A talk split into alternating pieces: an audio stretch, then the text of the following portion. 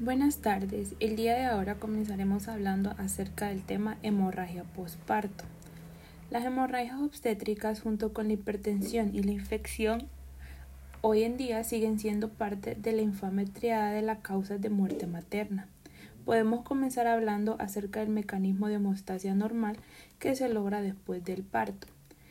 Básicamente, con la separación de la placenta, los vasos como las arterias espirales se separan en forma súbita del sitio de implantación y la hemostasia se logra primero mediante la contracción del miometro que comprime esta tremenda cantidad de vasos relativamente grandes. Después de la compresión se produce una coagulación y obliteración de la luz vascular.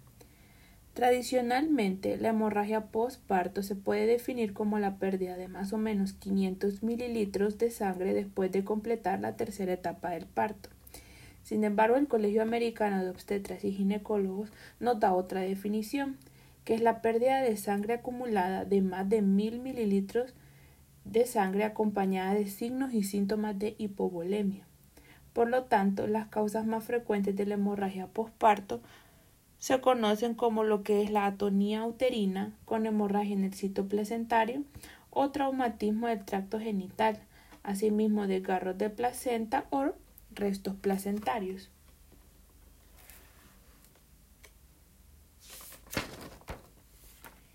El sangrado por atonía uterina se identifica por un útero blando y mullido durante el examen manual y por la expresión de coágulos y hemorragia durante el masaje uterino.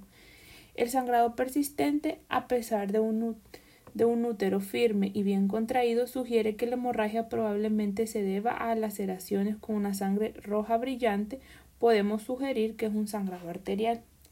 Detallando algunas de las patologías que pueden causar una hemorragia postparto, comenzaremos hablando acerca de lo que es la atonía uterina que es la incapacidad del útero para contraerse lo suficiente después del parto y para detener el sangrado de los vasos en el sitio de implantación de la placenta.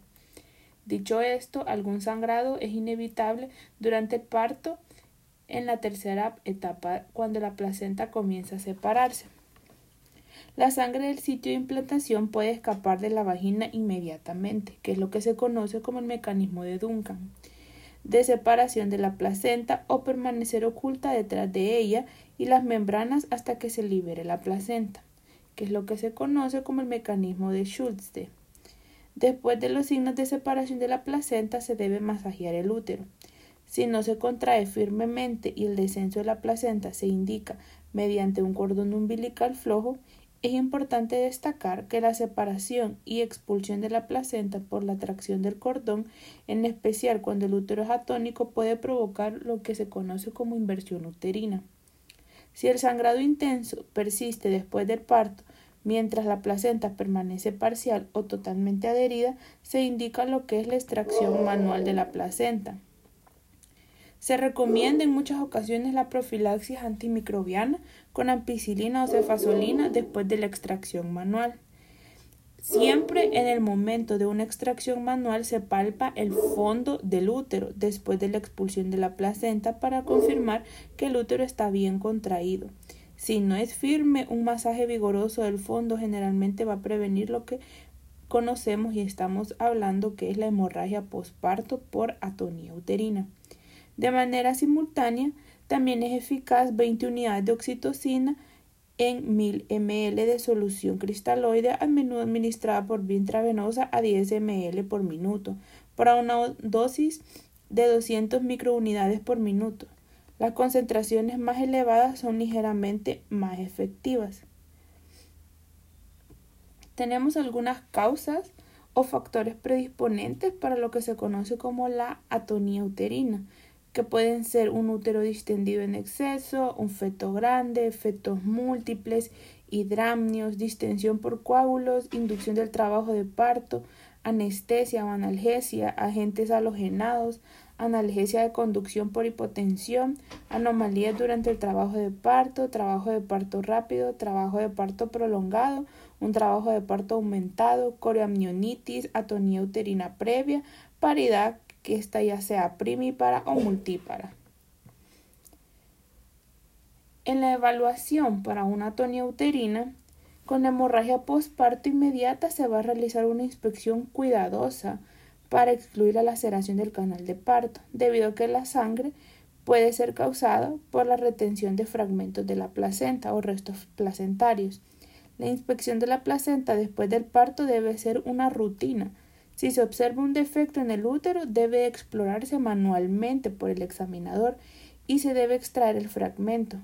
Ocasionalmente, la retención de un lóbulo puede causar hemorragia postparto. Durante el examen para detectar laceraciones, causas de atonía, el útero se masajea y se administran agentes uterotónicos. ¿Qué agentes uterotónicos? Pues varios compuestos pueden hacer que el útero postparto se vuelva a contraer. Uno de estos se selecciona y se administra de manera rutinaria para prevenir el sangrado postparto y asegurar las contracciones uterinas. La mayoría de estos mismos agentes también se usan para tratar la atonía uterina con sangrado. Por ejemplo, una de las más conocidas es la oxitocina que se ha utilizado durante más de 70 años y en la mayoría de los casos se administra por vía intravenosa o por vía intramuscular después del desprendimiento de placenta. Ninguna de las rutas ha demostrado ser superior. Este u otros uterotónicos administrados profilácticamente prevendrán la mayoría de los casos de atonía uterina y por ende una hemorragia postparto. Para tratar la atonía uterina, los alcaloides de ergot se han utilizado durante siglos, que se conoce estos como otros agentes uterotónicos. Si la atonía persiste a pesar de la oxitocina y otras medidas preventivas, se puede utilizar derivados de ergot para el tratamiento de segunda línea. Estos se pueden dar por vía parenteral y van a estimular rápidamente las contracciones uterinas y tetánicas y actúan durante cerca de 45 minutos. Se ocupa lo que es la metilergonovina para, repetir, para repetirse en intervalos de 2 a 4 horas según sea necesario. Una advertencia es que los agentes de ergot, especialmente los que se van a administrar por vía intravenosa, pueden causar una hipertensión peligrosa, por lo tanto, eh, es de especial cuidado con aquellas mujeres que presentaron preeclampsia durante el, tiempo de embarazo. Durante los últimos 40 años, otros agentes también de segunda línea para la tonía uterina han incluido las prostaglandinas de la serie E y F. Por ejemplo, el carbaprost, la trometamina, es el derivado del 15 metílico de la prostaglandina F2 alfa. Está aprobada para el tratamiento de la tonía uterina en una dosis de 250 microgramos administradas por vía intramuscular.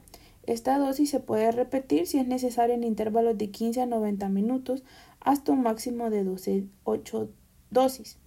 Los datos de la observación indican una tasa de éxito básicamente del 88%. El carbaprost causa efectos secundarios en aproximadamente el 20% de las pacientes y estos van a incluir diarrea, hipertensión, vómitos, fiebre, enrojecimiento y taquicardia. Otro efecto farmacológico sobre la vía respiratoria pulmonar y la constricción vascular. Por lo tanto, este está contraindicado para mujeres asmáticas y aquellas con sospecha de embolia del líquido amniótico. Asimismo, tenemos las prostaglandinas de la serie E, también pueden prevenir o tratar la atonía, como la dinoprostona, puede usarse fuera de las indicaciones del prospecto y se administra como un supositorio de 20 miligramos por el recto o por la vagina cada dos horas. Por lo general, esta puede causar diarrea, que es problemática para la vía rectal, mientras que un sangrado vaginal vigoroso puede impedir su uso por la vagina. Asimismo, tenemos el misoprostol, que es un análogo de prostaglandina E1 sintético que se utiliza para la prevención y tratamiento de la atonía. La mayoría de los estudios han abordado la prevención y tienen conclusiones contradictorias. En un dado caso, el sangrado no responda a los agentes uterotónicos, se debe de realizar una intervención quirúrgica. Básicamente se van a comenzar la comprensión uterina bimanual, que se va a realizar fácilmente y va a ser controlada en varios casos la hemorragia continua. Esta técnica no es simplemente un masaje del fondo uterino, sino que la pared uterina posterior se va a masajear con una mano en el abdomen, mientras que la otra se va a hacer puño y se va a colocar en la vagina. Este puño va a amasar lo que es la pared uterina anterior a través de la pared vaginal anterior y el útero también se comprime entre las dos manos. Se va a movilizar de inmediato al equipo de obstetricia, emergencia, la sala de parto y solicitará sangre entera a glóbulos rojos concentrados. Se solicitará ayuda del equipo de anestesia y asegurar al menos dos catéteres intravenosos de gran calibre para el cristaloide con oxitocina pueda continuar simultáneamente con productos sanguíneos. Se va a insertar un catéter Foley permanente para un control continuo de la producción de orina. Se va a comenzar la reanimación por volumen con una infusión intravenosa rápida de cristaloides. Con la sedación, la analgesia la anestesia establecida y ahora con una exposición óptima, una vez más se va a explorar manualmente la cavidad uterina para detectar fragmentos de placenta retenidos y para detectar anomalías uterinas, incluidas laceraciones o rupturas.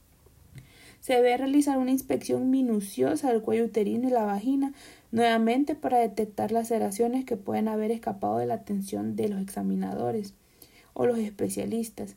Si la mujer todavía está inestable o si hay hemorragia persistente, se debe comenzar la administración de transfusiones de sangre. Otra de las causas principales de hemorragia postparto tenemos lo que son las lesiones del canal de parto.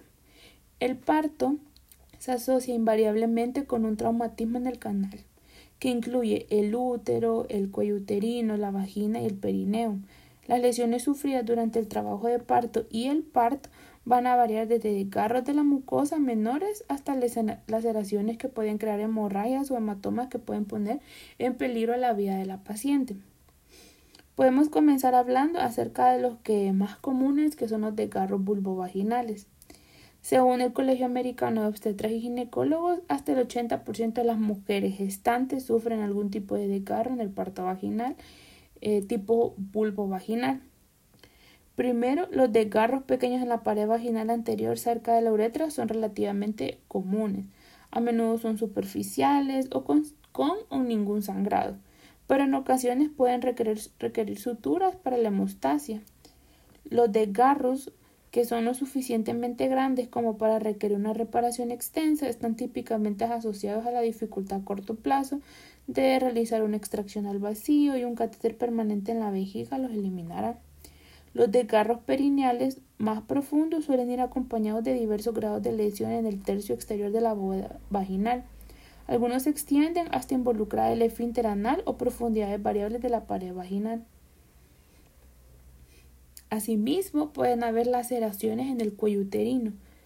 Las laceraciones superficiales del cuello uterino se pueden ver en una inspección cercana en más de la mitad de todos los partos vaginales. La mayoría de estas van a medir menos de 0.5 centímetros y rara vez van a requerir una reparación quirúrgica. Las laceraciones cervicales no suelen ser problemáticas a menudo que causen hemorragias o se extiendan a la vagina. En raras ocasiones el cuello uterino puede ser total o parcialmente expulsado de la vagina en la prótesis anterior posterior lateral de una lesión denominada colporexis. Otra lesión también rara es cuando hay una abulsión de toda la porción vaginal desde el resto del cuello uterino, lo que se denomina desprendimiento anular o circular. Estas lesiones a veces aparecen después de rotaciones con forceps difíciles o partos efectuados a través de un cuello uterino no dilatado por completo con aplicaciones de las hojas de forceps sobre el cuello uterino. Las laceraciones más graves generalmente se manifiestan como una hemorragia externa, como un hematoma, sin embargo en ocasiones pueden ser insospechables. Otro tipo de lesiones que pueden haber, lo que se conocen como hematomas puerperales, puede haber una ruptura uterina. Asimismo, tenemos otra patología que nos puede dar una hemorragia postparto, que es el desprendimiento de la placenta. La separación de la placenta, ya sea parcial o totalmente de su lugar de implantación antes del parto, se va a describir también como abrupto placenta. El fenómeno de alteración de la invasión trofoblástica con aterosis posterior se relaciona con algunos casos de preeclampsia complicada por un desprendimiento. La inflamación o infección puede contribuir también al desprendimiento de una placenta. Esta puede ser total o parcial. Con, con, cualquiera de las dos, el sangrado generalmente se insinúa entre las membranas y el útero y finalmente se va a escapar por el cuello uterino para causar una hemorragia externa, Con menos frecuencia la sangre se retiene entre la placenta desprendida y el útero, lo que lleva a una hemorragia oculta y retraso en el diagnóstico. Generalmente los hallazgos clínicos durante una placenta, la mayoría de las mujeres van a presentar dolor abdominal repentino, un sangrado vaginal y sensibilidad uterina. El sangrado externo puede ser profuso, pero la separación placentaria puede no ser tan extensa como para comprometer al feto. El desprendimiento de placenta es una de las varias entidades obstétricas notables que pueden complicarse en una hemorragia masiva y a veces torrencial, que muchas veces este tipo de grandes pérdidas sanguíneas pueden causar lo que es un choque hipovolémico. He ahí la definición del Colegio Americano de Obstetras que nos dice que es una pérdida de sangre acumulada de más de mil mililitros acompañado de signos y síntomas de hipovolemia. Por lo tanto, es una afección que debe tratarse lo más rápido posible, ya que nuestra paciente puede entrar en un choque hipovolémico e incluso puede perder la vida. Muchas gracias.